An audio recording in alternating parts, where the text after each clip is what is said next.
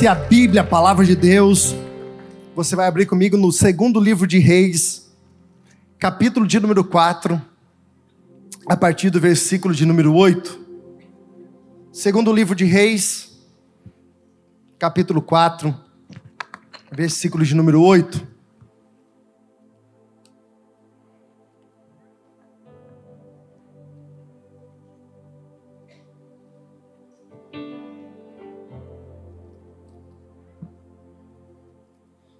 Glória a Deus. Segundo livro de Reis, capítulo de número 4, a partir do versículo 8. Quando você achar, sinaliza para mim dizendo glória a Deus. Sei que não achou, diz pastor, eu estou procurando ainda. Se você não trouxe a Bíblia, cola do telão, mas não deixa de ler não. Amém? Diz assim a palavra de Deus. E sucedeu também um dia que indo Eliseu a Sunem, havia uma mulher muito importante, algumas traduções estão dizendo uma mulher rica, a qual reteve para comer pão. Sucedeu que todas as vezes que passava por ali, entrava para comer pão. E ela disse ao seu marido: Eis que tenho observado que este sempre passa por aqui por nós, e ele é um santo homem de Deus. Façamos-lhes, pois, um pequeno quarto junto ao muro, e ali ponhamos uma cama, uma mesa, uma cadeira e um candeeiro. E há de ser que, vindo ele a nós, para ali se recolherá. E sucedeu que um dia ele chegou ali e recolheu-se naquele quarto e se deitou. Feche os seus olhos, coloque a mão no teu coração. Com muita humildade no Espírito Santo, você vai pedir para que ele fale contigo nessa noite. E você vai dizer do seu coração, fala para ele que você não quer ouvir aquilo que você deseja, mas aquilo que você precisa nessa noite. Pai, nós rendemos ao Senhor graça, adoração. E é tão bom, Deus, sentir a tua presença.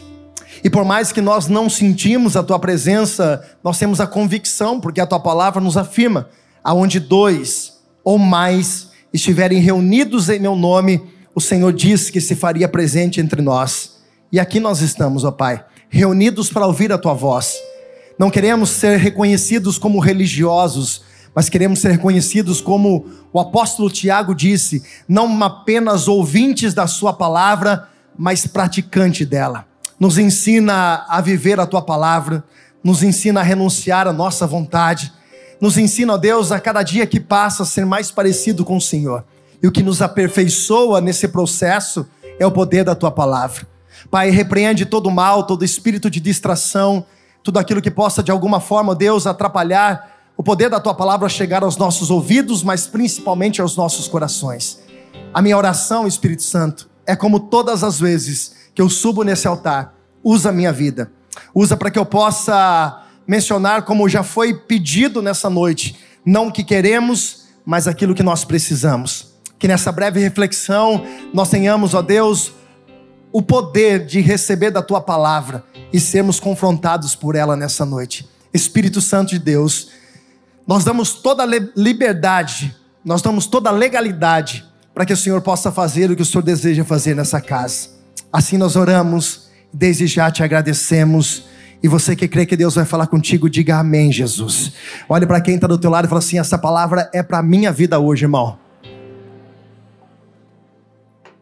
Queridos, eu preciso de alguns minutos da sua atenção para antes de falar desse texto que nós acabamos de ler, nós falarmos sobre um pouquinho da história de um homem, na verdade de dois personagens que são fundamentais dentro desse contexto. O primeiro deles é Elias, a qual foi o mestre, a qual foi o pai, a qual foi o profeta, a qual foi a quem ensinou Eliseu realmente viver o que Eliseu viveu. Esse homem chamado Elias, ele tem alguns conflitos, como qualquer homem, carne, e quando eu falo homem, falo homem e mulher, ele atravessa. É um homem cheio de emoções. É um homem que tem, num dia, a autoridade de orar e descer fogo dos céus, mas no outro dia ele está se escondendo embaixo de um zimbro, porque ouviu uma palavra e o desejo do seu coração era de morte. Elias desejou a morte, ao ponto de orar, dizendo: Olha, Senhor, pode me recolher, por acaso não sou eu melhor do que os meus pais?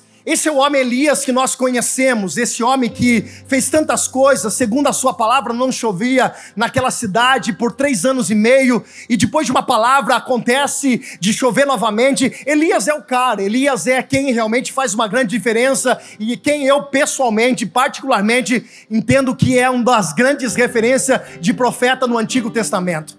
Mas Elias, como eu disse, tem as suas fases difíceis, como todo mundo tem a sua fase difícil. Elias tem os seus momentos bons, como todo mundo tem os seus momentos bons, mas Elias também tem os seus conflitos, como todo homem tem os seus conflitos. E agora, no capítulo de 1 Reis, capítulo 19, nós vamos ver Elias saindo do deserto, Elias agora indo para a cidade, ou melhor, para uma caverna no Monte Oreb. E quando Elias está dentro dessa caverna, a voz de Deus, a própria voz de Deus dentro da caverna, vai bradar dizendo: Elias, o que você fazes aí? Elias estava dentro da caverna no momento de conflito, mas o Senhor estava lá com ele. Aonde o homem não pode ir, aonde as pessoas não podem alcançar, o Senhor está nos nossos desertos. O Senhor está nas nossas cavernas. O Senhor está conosco nos nossos dias maus. E nesse dia, aonde o próprio Deus está falando com Elias, e eu ainda estou falando de Elias, esse Deus ele vai dizer para Elias uma seguinte direção: você vai sair da caverna, você vai pelo caminho de Sunem e você vai ungir dois reis e você vai ungir Eliseu no seu lugar. Irmãos, eu não sei se você, principalmente você que é homem, e, e, e você gostava de futebol na sua infância, é, quando a gente não sabia jogar futebol, como alguns que eu conheço aqui, é, a gente sempre era o último a ser escolhido, né, Paulinho? E a gente sempre era aquele um que ficava assim: não, sobrou ele, fica nesse time. Não, não, não pode ficar no seu. Não, não, fica no seu que é pior que está precisando. Na verdade, ninguém queria ficar com ele. Só que uma coisa que a gente entende nesse processo, principalmente jogando futebol, que uma das coisas difíceis é quando um jogador ele é substituído. Ele sabe que ele vai ser substituído. E ninguém gosta disso. Há uma coisa particular dentro de nós que nós não queremos isso, nós não queremos ser substituído. E agora, olha a palavra de confronto que o próprio Deus dá para Elias: Elias, você vai ungir Eliseu no seu lugar.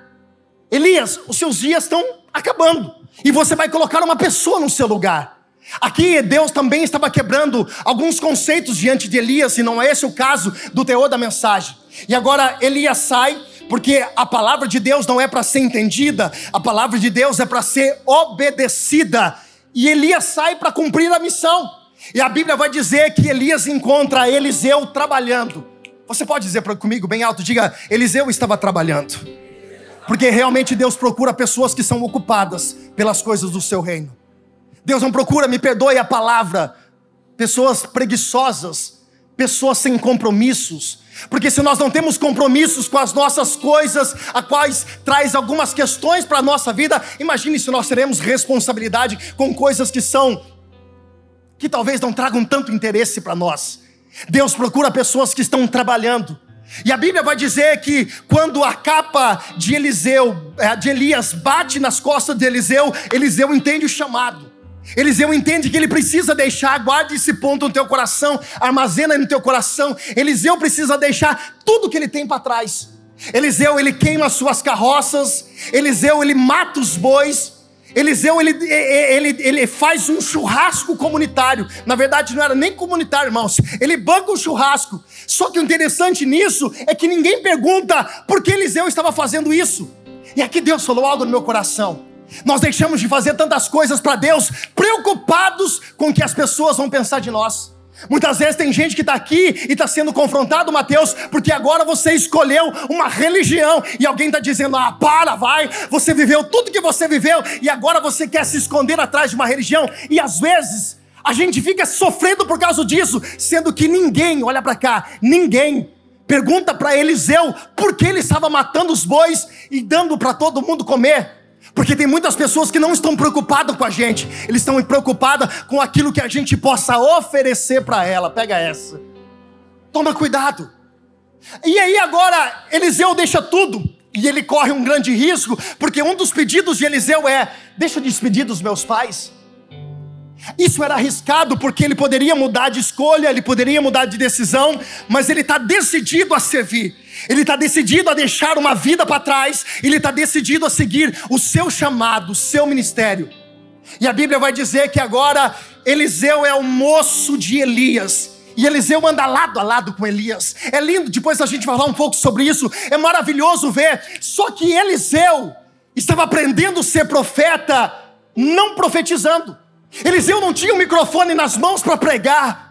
Eliseu não tinha é, uma sala de aula para dar aula. A Bíblia diz que Eliseu servia Elias. Eliseu cuidava das roupas de Elias. Eliseu cuidava da comida de Elias. Eliseu preparava os lugares aonde eles iam repousar. Eliseu ela estava aprendendo a ser profeta, fazendo o que Deus nos ensinou: cuidar de pessoas, ter relacionamento. Só que aqui tem um detalhe. Quando você lê o texto, parece que quando aquela, aquela carruagem passa entre os dois, e, e ali acontece de, de, de, de, de Elias subir e Eliseu ficar, parece que desde o chamado até esse dia, parece que foi coisa rápida, mas a Bíblia vai dizer que por quase 20 anos Eliseu serviu Elias. Eliseu, ele honrava Elias. Eliseu fazia por Elias o que um dia ele desejava que alguém fizesse por ele. E sabe como que Eliseu aprendeu a ser profeta? Servindo. Porque tem gente que quer aprender a cantar cantando. Tem gente que quer aprender a pregar pregando. A melhor forma de você entender qual é o teu papel dentro do reino, independente de qual a tua posição, é servindo. Porque foi isso que Jesus ensinou. Se você entrou nesse lugar achando que existe uma obrigação de alguém te servir, você nunca entendeu o que é papel do reino dos céus, porque quando você nasceu, você nasceu para um propósito, e esse propósito, dentro de tudo que Deus tem para fazer na tua vida, um deles é servir e não servir quem você quer, servir o reino de Deus, servir pessoas, servir quem você nem conhece, ou talvez pessoas que fizeram mal para você. O papel que nós precisamos entender, que Jesus nos ensinou, que nós devemos ser servos. 20 anos. E a Bíblia vai dizer que Eliseu não desgrudava de Elias. Eliseu andava lado a lado.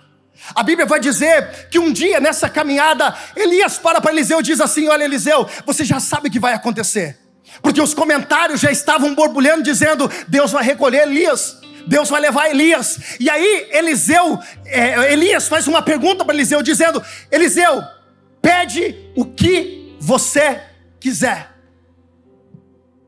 Eliseu não pediu uma casa no campo. Eliseu não pediu a restituição dos bois que ele matou. A Bíblia vai dizer que Eliseu faz uma, uma, uma, uma um questionamento, uma, uma colocação ousada. Ele diz: Eu quero a porção dobrada do Espírito que está sobre a tua vida. Olha para cá, irmãos. Quem aprende a ser servo sabe como chegar e como agradar o coração de Deus. Quem sabe ser servo sabe como agradar o coração de Deus. E olha para cá, a resposta de Elias para Eliseu é: então fique atento continue do meu lado. E a Bíblia vai dizer, irmãos, que eles andavam lado a lado, e eles iam andando, falando, eles iam andando pregando, eles iam andando profetizando, e é assim que a igreja precisa ser encontrada quando Jesus voltar a buscar a sua igreja, uma igreja em movimento, uma igreja que continue andando e pregando a palavra. Deus não vai chamar aqueles que estão de lábios fechados e também sentado, acomodado na cadeira. Deus vai chamar pessoas que estão andando, se movimentando, pregando, anunciando anunciando o reino, tomando porrada sim, mas sempre fiel a Deus, porque nós somos servos de um Deus que é poderoso. É assim que Jesus pode aplaudir, irmão.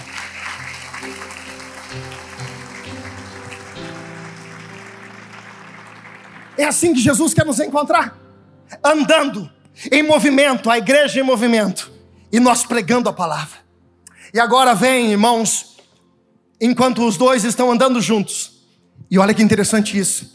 Eu não sei você, mas eu começo a imaginar essa cena. Eles estão andando e de repente entre eles, Otávio, vem uma carruagem de fogo que passa entre os dois, separa. Por muitas vezes eu ouvi alguém dizendo: Olha, Elias foi arrebatado por uma carruagem de fogo. Não, irmãos, Elias não foi arrebatado por uma carruagem de fogo, ele foi arrebatado pelo redemoinho. A carruagem do fogo separa, mas a Bíblia vai dizer: Olha para cá. Que Elias, mesmo com uma carruagem de fogo passando do lado, Eliseu não perde Elias de vista. Irmãos, olha para cá. Se uma carruagem, irmãos, qualquer coisa acontece, a gente saca o celular, já faz uma. Ó, hã? Vamos tirar uma foto, preciso registrar. Só que Elias é o melhor. Eliseu, ele não tira os olhos de Elias, porque aquela carruagem poderia ser uma distração. E o que está acontecendo nesses dias, Danilo? Pessoas estão se distraindo, estão perdendo o foco das coisas.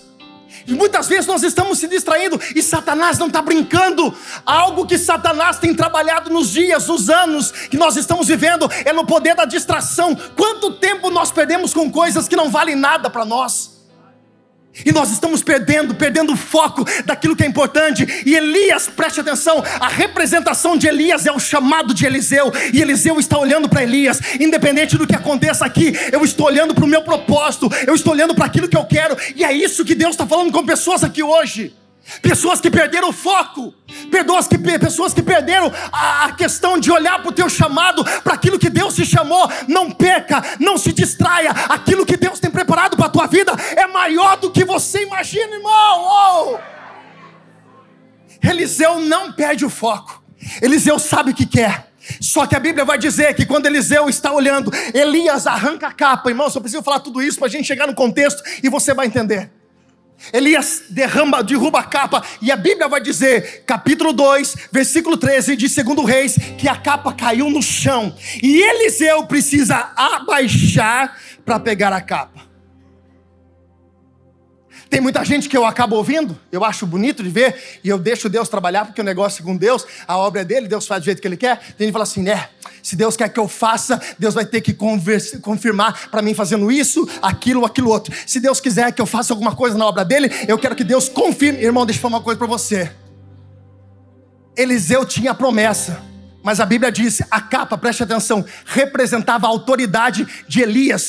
Ele teve que abaixar.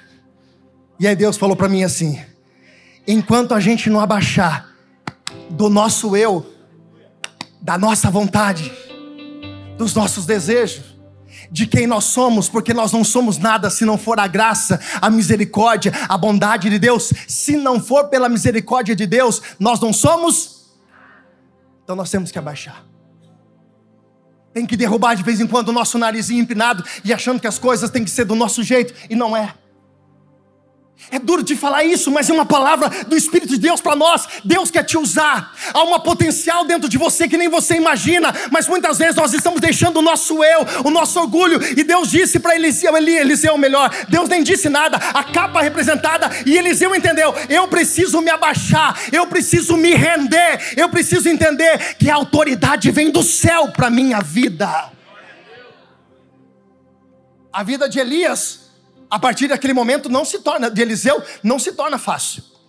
Já não era porque eles enfrentavam muitos confrontos, conflitos, muitas coisas aconteciam, mas olha para cá e preste muita atenção que eu vou dizer para você. Elias era pai, era profeta, era amigo, era provedor, era o pastor, era tudo que você pudesse imaginar. Era o melhor amigo de Eliseu. E agora essa pessoa que era a segurança de Eliseu, ela foi levada por Deus. Só que a vida de Eliseu não poderia parar ali. Ele precisava continuar. E eu vou falar especificamente para alguém aqui hoje. Não é fácil perder pessoas que são queridas da nossa vida. Não é fácil. Nós temos que chorar, nós temos que realmente nos quebrantar, nós temos que viver o dia do luto, o dia de dificuldade, porque nós somos seres humanos. Olha para cá e preste atenção no que eu vou falar. Só que a minha vida não pode parar com aquilo que morreu na minha vida. Eliseu perdeu a maior referência dele, mas a vida tinha que seguir, ele tinha que continuar. A história dele não podia parar. Deus recolheu Elias, mas agora Eliseu, ele precisava continuar a vida dele. Deus está falando para pessoas aqui, talvez para alguém, para uma pessoa, mas Deus está falando: é duro, é difícil, não é fácil, mas a vontade de Deus prevaleceu e a tua vida tem que seguir. Por quê? Porque tem muita gente lá na frente que precisa da tua vida para ser abençoada por aquilo que Deus tem para fazer na sua vida. Olha para cá.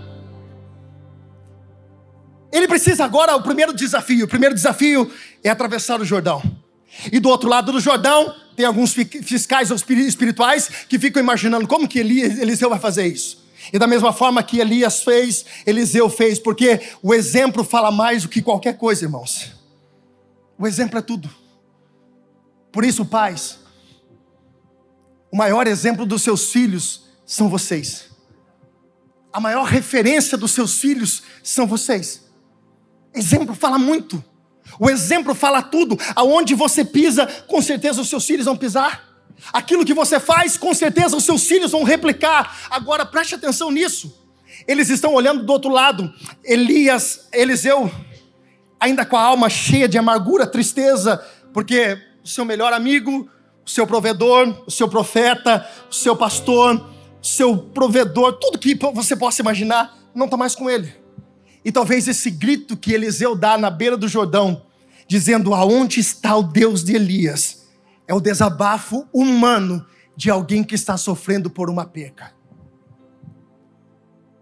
Eliseu não estava questionando quem era Deus. Eliseu estava dizendo: o Deus de Elias, o Deus que abriu o Jordão para eles entrarem e chegarem até aquele lugar, é o mesmo Deus. E Eliseu estava replicando o que ele aprendeu. O que você aprende aqui, o mundo lá fora precisa aprender através da sua vida. O que você ouve aqui tem que ser replicado lá fora. O que você é direcionado por Deus aqui e quando eu falo aqui, irmãos, não estou dizendo que esse ambiente, só esse ambiente é certo, não. Mas a sua casa, quando você ora, quando você busca, quando você tem intimidade, isso precisa ser replicado para outros lugares. E a Bíblia vai dizer que aqueles homens agora viram mais uma vez o Rio Jordão se abrir e eles disseram: Este é um homem de Deus. A unção de Deus, fala comigo, a unção de Deus. Não, fala bem alto, fala assim: a unção de Deus traz o reconhecimento na minha vida.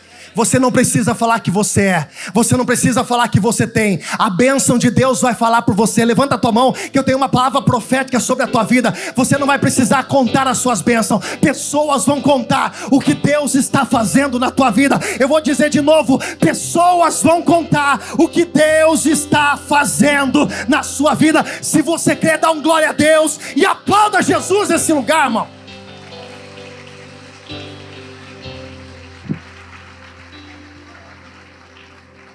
Eliseu atravessou o Jordão. A vida dele continua. A história dele continua. E eu falo algo aqui muito interessante e preste muita atenção. Lembra quando Eliseu foi chamado, eh, Eliseu foi chamado por Elias? Qual foi a atitude de Eliseu? Ele matou os bois, ele queimou as carroças e se despediu dos seus pais. Eliseu fazia 20 anos, repete bem alto comigo, fala assim: 20 anos. Fala assim: 20 anos se passaram. E olha para cá e preste atenção. Eliseu não tem como voltar para trás. Não. Porque Eliseu já está fora do negócio, do comércio, pastor Paulinho. Eliseu já não sabe mais negociar bois. Eliseu já não sabe mais fazer o trabalho que ele fazia, porque 20 anos se passaram, alguém talvez assumiu o lugar dele, e Eliseu, quando ele queima as carroças, quando ele mata os seus bois, ele está dizendo definitivamente: eu estou deixando para trás o meu passado. E eu te explico algo muito interessante. Vai doer um pouquinho, só um pouquinho, mas eu preciso falar. Tem pessoas que, quando elas são confrontadas num ambiente como esse, ou quando elas se sentem encurraladas em algumas situações espiritual, e ela não rompeu com coisas do passado, ainda tem atalhos na sua vida, quando ela é confrontada, ela volta pelo atalho e ela não permite ser tratado.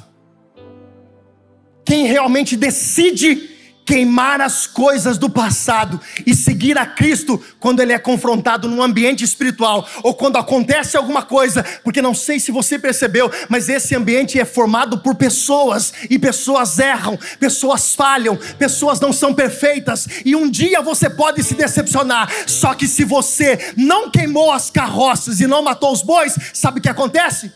Você volta. Eu já vou explicar um pouquinho mais detalhado, você vai entender. Jesus um dia, quem estava pregando? Jesus, fala bem alto, Jesus.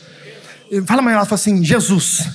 Irmãos, Jesus não pregava mansinho, não. Um dia Jesus está pregando um discurso. E aí, irmãos, tem uma pequena multidão. E Jesus, irmãos, está batendo. De repente levanta um e vai embora. Levanta outro e vai embora. Levanta um outro e vai embora. Algumas pessoas vão indo embora. E aí Jesus olha para os discípulos e diz assim: E vocês? Querem também? Porque tem pessoas que não gostam de ouvir aquilo que elas precisam. Elas querem ser massageadas no seu ego. Me perdoe, mas eu vou ser cobrado por Deus. Eu não falo aquilo que nós queremos, eu prego aquilo que o Espírito de Deus tem para falar no nosso coração. E tem dia que a gente não vai gostar da palavra. E não é questão de gostar não gostar. É nós aceitarmos o processo de Deus naquilo que a palavra tem como poder na nossa vida. Porque quando eu estou pregando aqui, irmãos, o Espírito de Deus está batendo em mim também. Eu não estou isento disso aqui, não. Deus me bate também, irmãos. Deus arrebenta eu também. E as pessoas começaram a levantar. Aí Jesus pergunta para os discípulos: Vocês querem ir também? Pedro levante e diz: Mestre, para onde iremos nós? Se só o Senhor tem palavras de vida eterna.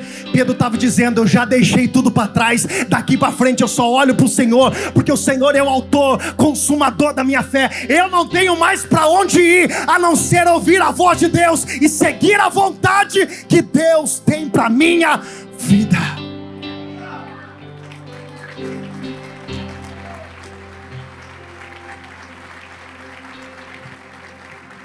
Tem gente que não consegue permanecer firme porque não quebrou com algumas coisas do seu passado. Se me confrontar aqui, eu volto para minha antiga religião, pastor.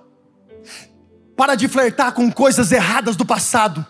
Para de flertar com relacionamentos, com amizades que te dão atalho para que o dia que você for confrontado, você corra para Ele. Jesus está dizendo para pessoas aqui hoje: quebra esses barraquinhos espirituais, destrói esses conceitos e faz aquilo que Deus tem preparado para a tua vida. Viva o confronto e deixe o Espírito Santo de Deus trabalhar na sua vida.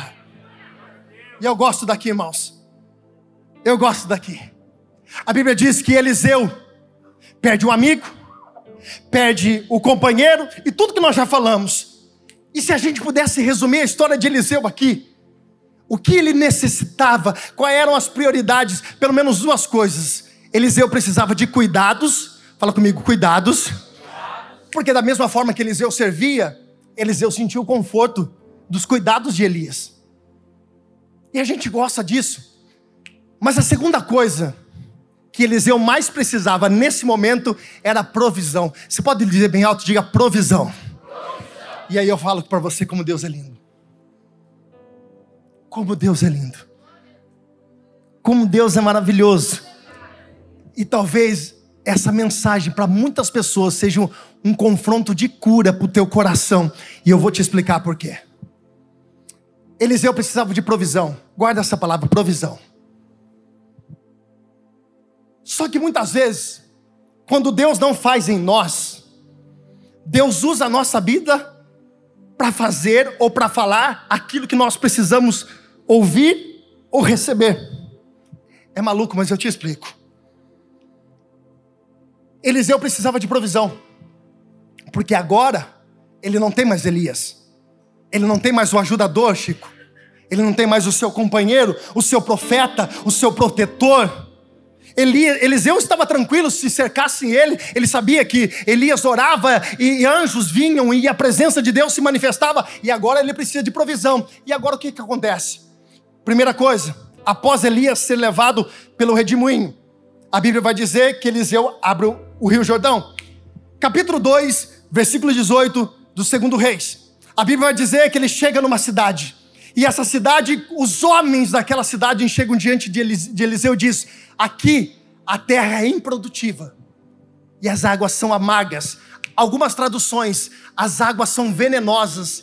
Ninguém podia. Irmãos, e se não tiver uma água boa, e se a terra não for fértil, aquela cidade pode ser bonita. E ele diz: é uma terra, é, é, é, aparentemente é bonita, mas a água ela é amarga, a água não presta e a terra é improdutiva. Se não existe água e a terra não dá fruto, aquela cidade, por mais aparentemente que ela fosse bonita, ela não servia para nada. Eliseu está precisando de uma provisão. Mas Eliseu está sendo usado para prover na vida daquela cidade. Ele pede: me traz uma bandeja de sal. Eliseu pega o sal, joga naquela água, e a Bíblia vai dizer que até os dias de hoje, essas águas se tornaram potável. Eliseu precisava de provisão, mas ele estava provendo na vida de alguém. Peraí, você vai entender o que eu estou falando. Capítulo 3, mais uma vez Eliseu aparece num momento muito difícil. Três reis estão caminhando no meio do deserto, um deles é Josafá, o outro é Jorão, filho de Acabe, e a Bíblia vai dizer que no meio do caminho eles começam a acabar a água e eles começam a passar por meio de dificuldade, encontram Eliseu naquele ambiente, e a Bíblia vai dizer que Eliseu dá uma palavra profética, capítulo 3, a partir do versículo 17. Façam covas, e ele diz: Não façam muitas, porque não haverá vento, não haverá chuva, mas esses poços se encherão de água. Ele estava fazendo aquilo que ele precisava. Eliseu precisava de provisão, mas ele estava sendo usado para liberar uma palavra profética na vida de pessoas para prover algo que eles precisavam: água. Tá bom assim? Não tá. Capítulo 4, segundo livro de Reis, versículo 1. Uma mulher chega diante de Eliseu e ela diz algo que nos confronta, porque ela chega diante de Eliseu e diz assim: O meu marido, o teu servo, ele morreu, e ele nos deixou uma dívida, e o credor vem vindo pegar os nossos dois filhos e nos levar com forma de pagamento. Olha para cá, aquela casa precisava de uma provisão, porque aquela mulher ia ter mais um desfalque, além da perca do marido, ela ia perder os dois filhos como escravo. Ela precisava de uma provisão.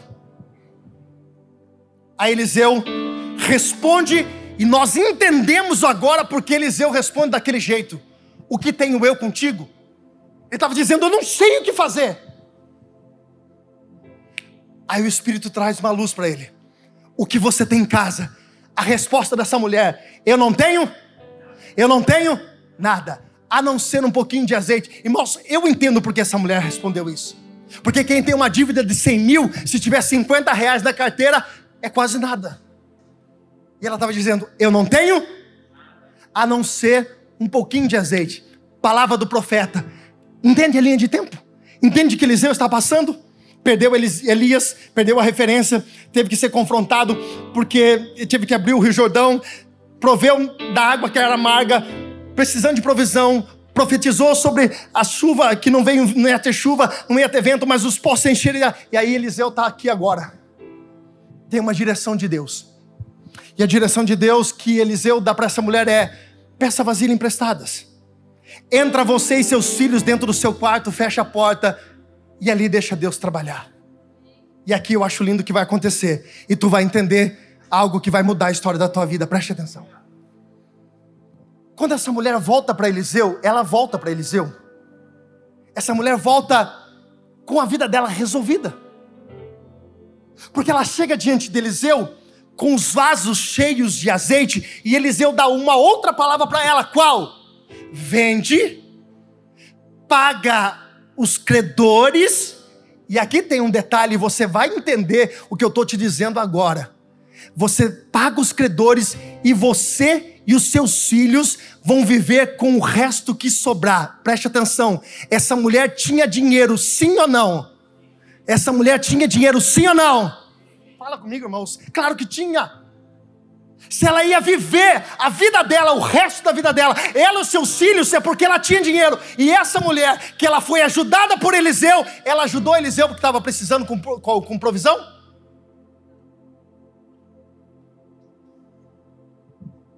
E aí vem uma coisa que a gente vai pegar. Porque tem muita gente questionando e parou situações da sua vida porque você questiona que um dia você ajudou alguém e esse alguém ou alguém, um outro alguém, não ajudou você. Fala comigo bem, bem forte, fala assim: o que aconteceu aqui? Não, você está me ajudando, em nome de Jesus. Capricha nisso, fala assim: o que aconteceu aqui? Fala assim: tá tudo normal. Porque existem pessoas que passam pela nossa vida. A nossa vida existem pessoas que passam E tem muitas pessoas que eu quero dizer para você que arrumaram uma demanda na sua vida através da sua ajuda e ela nunca mais vai voltar. E talvez você precise entender que também você passou na vida de outras pessoas e acertou a demanda que você precisava e talvez hoje você nem lembre mais e a tua vida continua seguindo. Preste atenção, não era essa mulher que Deus queria usar para abençoar a vida de Eliseu. E eu vou dizer de novo: quando você faz por alguém, por mais que você não receba da pessoa que você fez, Deus já preparou alguém que vai te honrar ali na frente. Eu vou dizer de novo para você ser curado: segue a tua vida, você ajudou, já está plantado lá na frente. Tem alguém preparado por Deus para fazer aquilo que você precisa para sua vida. Uou! Se liberte, irmãos. Para de chorar porque pessoas não fizeram. Ah, pastor! Eu ajudei ele e ele não me ajudou. Segue a sua vida. Ah, pastor, se não fosse eu, aquela porta não se abriria e também não se abriria na tua vida de pessoas que passaram pela tua vida e hoje você nem lembra mais. Segue a sua vida. Jesus está dizendo para alguém: deixe as coisas que para trás ficaram e prossiga para o alvo, porque tem coisas maiores da parte. Levante as suas mãos. Levante as suas mãos, eu quero profetizar sobre a vida de alguém. Deus já está te curando. Talvez você está frustrado com pessoas e o Espírito de Deus te trouxe aqui para você ser curado. E Deus está dizendo para pessoas: quem eu preparei está ali na frente. Quem eu preparei está ali na frente. Quem eu preparei está ali na frente. Eliseu não parou por causa disso. Aquela mulher poderia ter ajudado e não ajudou. Então não reclame, irmãos, porque tem muita gente que Deus não vai deixar te ajudar. Pega esse mamão aí. Engole esse sapo.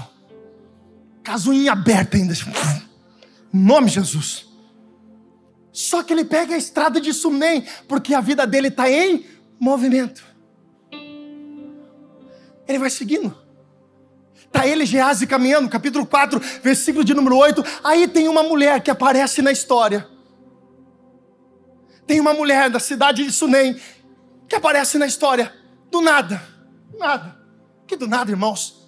Está tudo preparado na tua vida. E aí, olha que interessante. E aqui tem outra pancadinha gospel do Espírito Santo na nossa vida que a gente precisa aceitar. E eu estou correndo para encerrar. Estou quase no final. Essa mulher, ela observa Eliseu. Porque preste uma atenção que eu vou falar para você, irmãos. Aonde você está, as pessoas te observam. Elas te observam.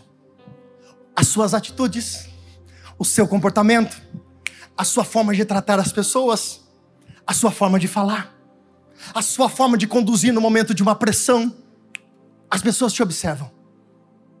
Você acha que não, irmãos? Mas muita gente olha para você e você nem imagina. Você nem imagina. Aí essa mulher vê Eliseu passando pela cidade, pela estrada de Sunem. Ela fica observando. Aí ela decide um dia fazer um pão. Eliseu, Senhor Eliseu, preparei um pão para você. Olha para cá e preste atenção.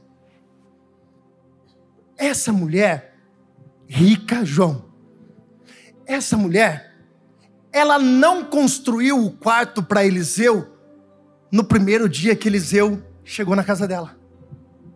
Não. Porque o grande erro nosso, e é por isso que você se frustra, é que já sem conhecer a pessoa direito, você já abre o teu coração, você já coloca para dentro da tua casa e abre a liberdade de tudo. E aí você se frustra sem conhecer, e aí você fica com cara de taxa. Engole esse outro sapo em nome de Jesus. Me decepcionei com fulano também. Nem conhecia direito, colocou para dentro de casa, já estava dormindo na sua casa, já estava fazendo um monte de coisa, já abri a geladeira da tua casa, já tinha liberdade na tua casa. E aí você se frustrou por quê? A culpa é sua.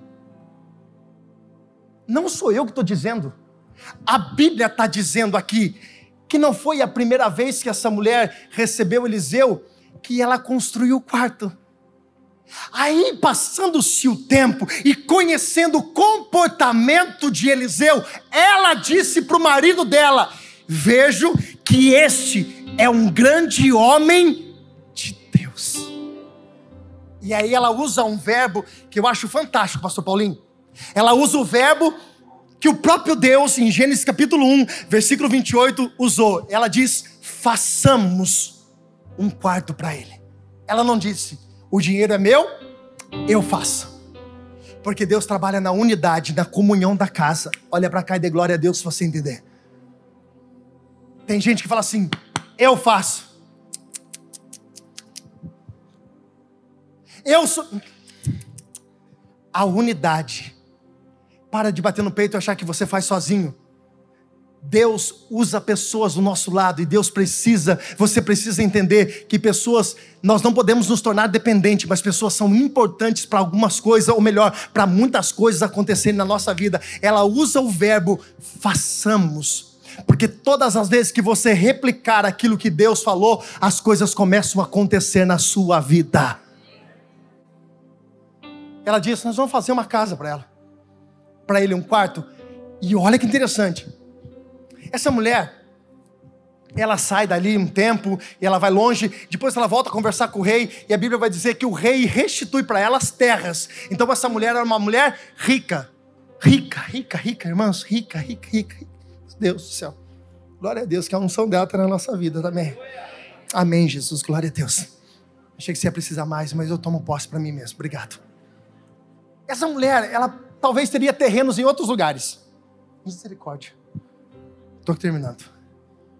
Ela poderia falar assim: eu quero ajudar esse profeta, mas eu não vou construir aqui no nosso quintal. Eu vou construir um terreno que eu tenho, um condomínio ali.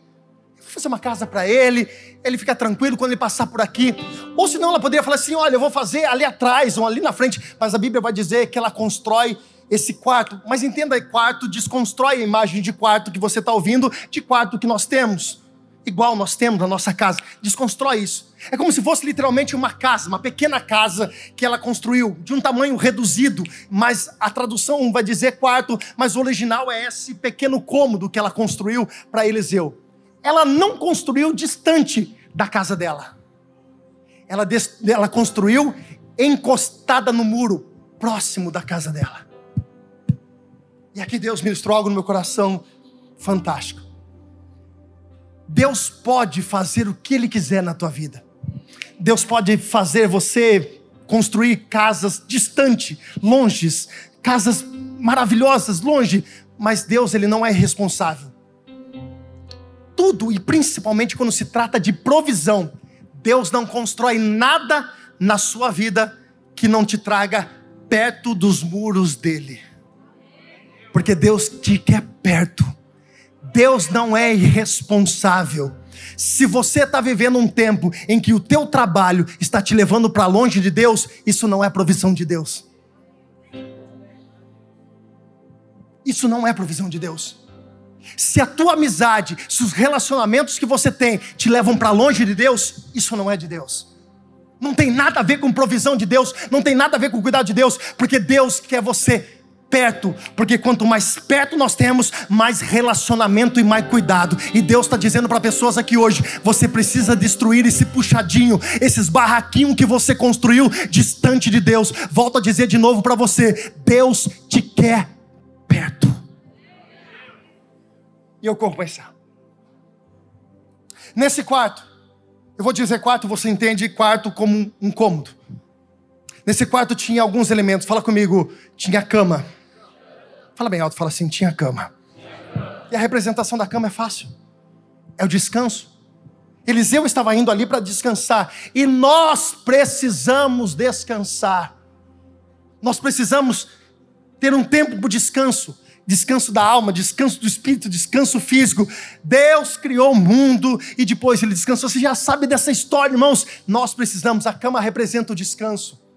E aqui, o segundo elemento dessa casa, desse cômodo, é mesa. Você pode repetir alto dizendo mesa. mesa. Olha que interessante. Quando a gente lê mesa aqui, a primeira coisa que a gente vê na cabeça é a mesa que nós comemos.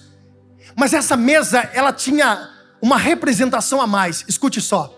Essa mesa não era uma mesa de alimentação, uma mesa que Elias ia almoçar e jantar. Essa mesa, por não ter um guarda-roupa, um lugar aonde ele guardar as suas malas, porque Elias caminhava de um lado para o outro. Hoje Elias estava aqui, amanhã Elias estava lá, então ele precisava arrumar as suas malas, a sua bagagem e ele precisava levar, carregar. E essa mesa, ela representava um suporte aonde Eliseu pegava a sua mochila, a sua mala, a sua bagagem e colocava em cima da mesa. Por quê? Porque se ele colocasse em cima da cama, ele ia ter dificuldade para descansar.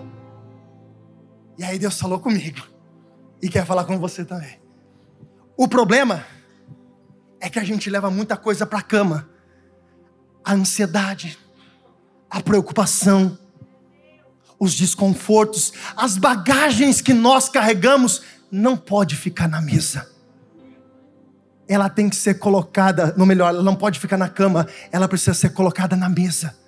Porque a mesa é o lugar aonde foi criado para suportar. E Deus está dizendo para alguém aqui hoje: você precisa tirar das suas costas esse peso, você precisa tirar das suas costas essa bagagem, você precisa tirar das suas costas essas acusações, você precisa tirar das suas costas a falta de perdão, você precisa tirar essa bagagem, deixa na mesa e vai descansar. O apóstolo Pedro diz assim: lançando sobre ele toda a nossa ansiedade porque Ele tem cuidado de nós. Deus está falando para pessoas aqui hoje: você está preocupada à toa demais. Eu já tenho cuidado, eu já tenho trabalhado. Descansa no Senhor, lança sobre Ele, seja curado dessa ansiedade, dessa preocupação. Você vai ter paz, e eu quero liberar sobre a tua vida essa palavra. Você vai ter paz, a tua casa vai ter paz. A tua casa, por mais que você enfrente dias de dificuldade, você terá paz, porque o nosso Deus é um Deus de paz. Terceiro item Cadeira, fala bem alto comigo, cadeira. Essa cadeira não era uma cadeira como você está sentado. Essa cadeira era um quicha. Era uma poltrona personalizada, especificamente para Eliseu sentar. Eu não sei se você, eu já. Teve o desconforto de sentar numa cadeira totalmente desconfortável e automaticamente a cadeira te, te, te empurrou para fora. Eu já. E cadeira ela tem uma representação, Tiago. Ela representa ministério. Ela representa ministério. E esse kisher, que era algo personalizado, na verdade, cadeira é essa palavra kisher, algo personalizado, criado especificamente, anatomicamente, para a própria pessoa. Então a cadeira que é minha, o Eduardo não consegue sentar. O Alex não consegue sentar. E eu não consigo sentar no do Alex, porque a do Alex foi criada para ele, a minha foi criada para mim. E é por isso que no ministério cada um precisa entender a sua parte dele. Não queira sentar na cadeira de ninguém. Não queira sentar na cadeira de ninguém. Você não precisa passar a perna em ninguém. O que é seu no mundo espiritual, o que é chamado de Deus para a tua vida, já está sobre a sua vida. Antes de eu falar do último, nós notamos falta de algumas coisas aqui dentro desse, dessa casa, desse cômodo. Por exemplo, irmãos, acho que todo mundo aqui já teve uma fase difícil na vida. Eu já tive, não estou vivendo tudo que eu quero, mas eu não posso reclamar do que eu estou vivendo, de que eu já vivi, do que nós já passamos. Quem olha para a gente aqui, irmão, esse rostinho bonito aqui, não sabe quantas coisas nós passamos na vida. Desde o dia que eu saí de casa. Ninguém sabe. Porque cada um sabe a bagagem que a gente carrega. Só que a gente sabe sobreviver com muitas coisas. Por exemplo, talvez você não tenha o sofá na tua casa que você sonha em ter. Mas se você tem algo que já é resolve o problema, tudo bem. Talvez você não tenha a TV de LED de quantos tem hoje aqui de 70, 80, 90, não sei quantas polegadas. Você pode viver com uma televisãozinha de 32 na sua casa, você consegue viver. Só que tem um não sei se você viveu, eu já, já tive o desprazer de não ter, por exemplo, micro-ondas dentro de casa. Mas eu sobrevivi, eu vivi, porque tinha um outro elemento que substituía, que era justamente esse, o fogão. Por exemplo, tem alguém aqui que na sua casa não tem fogão? Levante a mão. Você tem, Eduardo? Um monte ainda. Não tem? Irmãos, o seu fogão pode ser hoje aquele bicho, falou bastante já um dia. Tinha cinco bocas. Hoje deve ter uma só, pode ser. Mas tem fogão na sua casa. Por quê? Porque o fogão é onde você prepara a comida, o alimento. E o alimento te sustenta a você continuar a sua vida. Quem está entendendo, diga glória a Deus. Só que a mulher não coloca um fogão na casa de Eliseu, nesse cômodo de Eliseu. Por quê? Porque Deus vai te dar muitas coisas, irmãos. Você pode dar um glória a Deus por isso? Deus vai te dar muitas coisas, mas tem coisas que Deus não vai te dar. Eu vou dizer de novo: tem coisas que Deus não vai te dar. Mas por que essa mulher não colocou um fogão aqui? Para Eliseu continuar a ter um momento de comunhão. E Eliseu precisava descer do seu quarto, sentar na mesa e ter comunhão. Porque isso é igreja. É comunhão. É aceitar quem está do teu lado do jeito que ele é. Porque ele não é igual a você. E a mesa é símbolo de comunhão e de alimento. Olhe para cá e preste atenção. Duas coisas. Primeiro, alimento físico, você precisa. Você sobrevive sem muitas coisas, mas se você parar de comer, você vai adoecer, você vai enfraquecer e você vai morrer. E essa palavra de comunhão, de alimento, nós precisamos trazer no nosso dia dia para a nossa vida espiritual. Você pode ter a melhor casa, você pode ter o melhor carro, você pode olhar o melhor condomínio, e Deus abençoe que você cresça cada vez mais em nome de Jesus. Mas se não tiver alimento na mesa, você vai morrer. Se você não tem comunhão na mesa da tua casa, e quando eu falo comunhão de alimento e comunhão da palavra, acendeu-se uma lanterninha amarela na tua casa, dizendo: Você está correndo perigo. Mesa é comunhão, mesa é alimento, e para o nosso espírito é esse aqui. Porque, como nos dias de hoje nós nos alimentamos errado e comemos tanta porcariada, nós levamos isso para o mundo espiritual. E a gente está se alimentando de cada coisa, que amanhã vai adoecer o nosso espírito e a gente vai morrer. Só que falta mais um item dentro da casa. Se coloque em pé. Esse item é o candeeiro, fala comigo, o candeeiro. O que, que é isso? Era um castiçal, um castiçal, que é onde, quando acendia, preste atenção que eu estou terminando, essa parte aqui é fundamental. Quando acendia, clareava. Tem como fazer um teste aqui? Dá para apagar tudo? Dá para apagar tudo? Apaga tudo, fazendo um favor. Tudo, tudo aqui do altar também. Tudo. É claro que eu tenho telão. Pode apagar isso aqui também. É claro que eu tenho telão. Ah, ótimo. Dificultou, fica mais difícil você ver quem está do teu lado, sim ou não? Eu vou até parar de andar aqui, senão eu vou atravessar. Fica ou não fica mais difícil? Claro que fica. Acende para mim. Quando a luz acende, eu consigo enxergar quem está perto de mim. Eu consigo observar as coisas para eu não tropeçar. Porque a luz traz clareza a luz revela o que eu tenho e a luz revela o que eu não. E o principal, a luz desse candeeiro, que é o Espírito Santo de Deus na nossa vida, revela principalmente quem nós somos. Pela luz do Espírito Santo de Deus, como que você se vê no dia de hoje? Como que você consegue se enxergar espiritualmente falando? Como você consegue se ver? Você pode ter tudo, você pode ter a mesa, você pode ter a cama, você pode. Lembra da viúva? Ou melhor, daquela mulher que Jesus conta a parábola? A Bíblia diz que essa mulher, ela perdeu uma dracma dentro da sua casa e ela começa a empurrar os móveis, ela começa a é, limpar a casa, mas de repente ela acende o candeeiro, ela acende a luz. E aí revela algumas coisas que ela não sabia. A luz do Espírito Santo traz isso. Ela mostra quem nós somos. Ela mostra o que nós temos. Porque tem muitas coisas que você reclama e você não está conseguindo enxergar em você mesmo. Tem hora que você fala assim, fulano de tal, tudo deu certo, as coisas acontecem com blá blá blá, blá blá blá, blá blá e na minha, minha vida nada. Acende a luz do Espírito Santo dentro de você e começa a enxergar de verdade quem você é. Começa a enxergar quem realmente você é, porque quando a luz do Espírito Santo está apagada, nós nos sentimos um lixo nós nos sentimos para baixo, nós nos sentimos derrotados, nós nos sentimos fracassados, e talvez você nem imagina o que está dentro de você.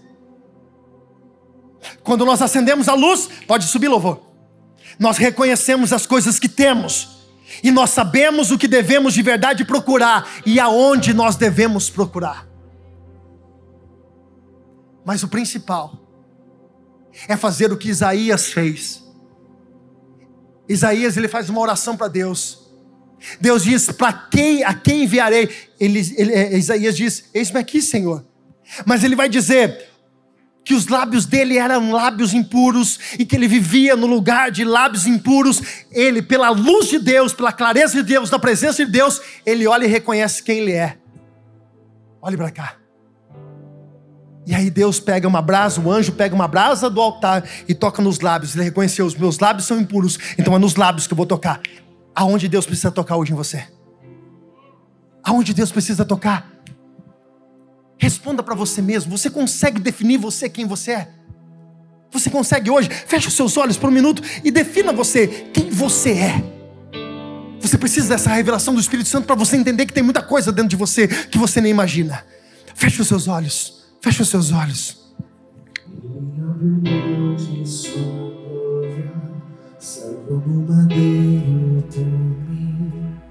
Me conectou, salvou e curou.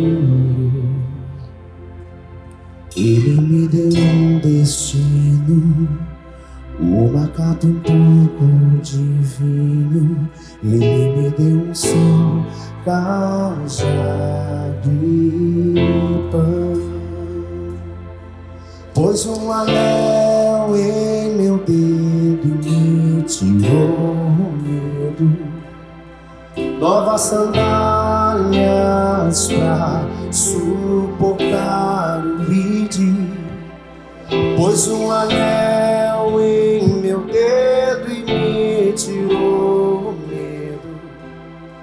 novas sandálias e disse: Vai.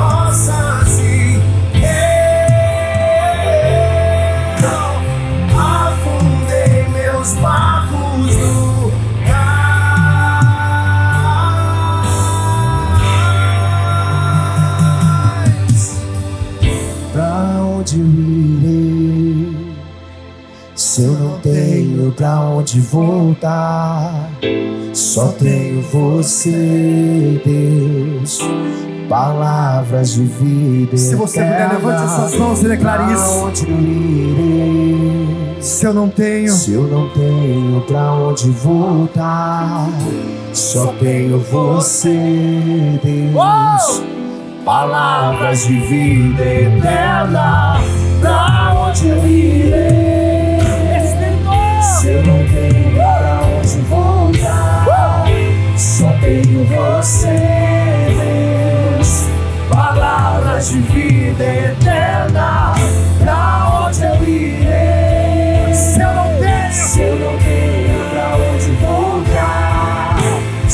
tenho você, Deus. Palavra de vida eterna, pra onde eu virei? Se eu não tenho pra onde voltar, só tenho você, Deus. Palavra de vida eterna.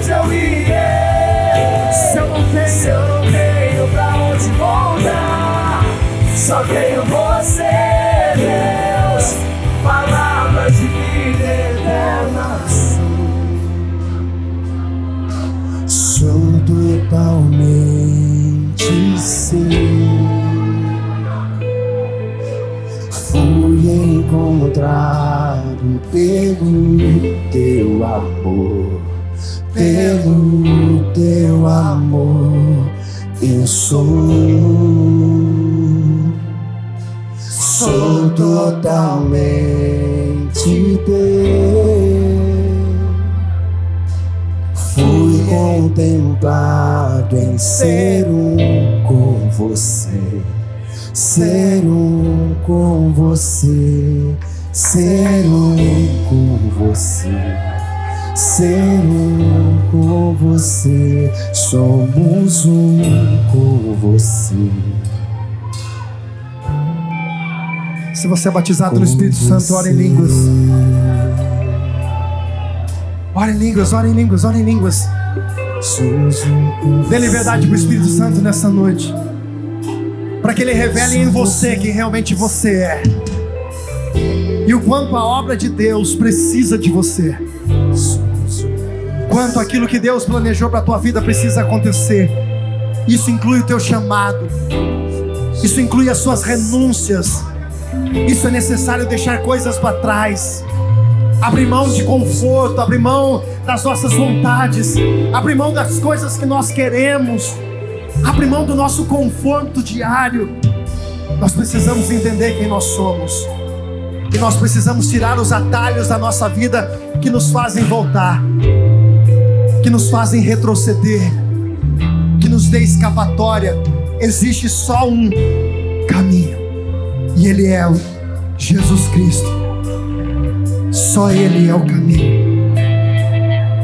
Para onde eu irei?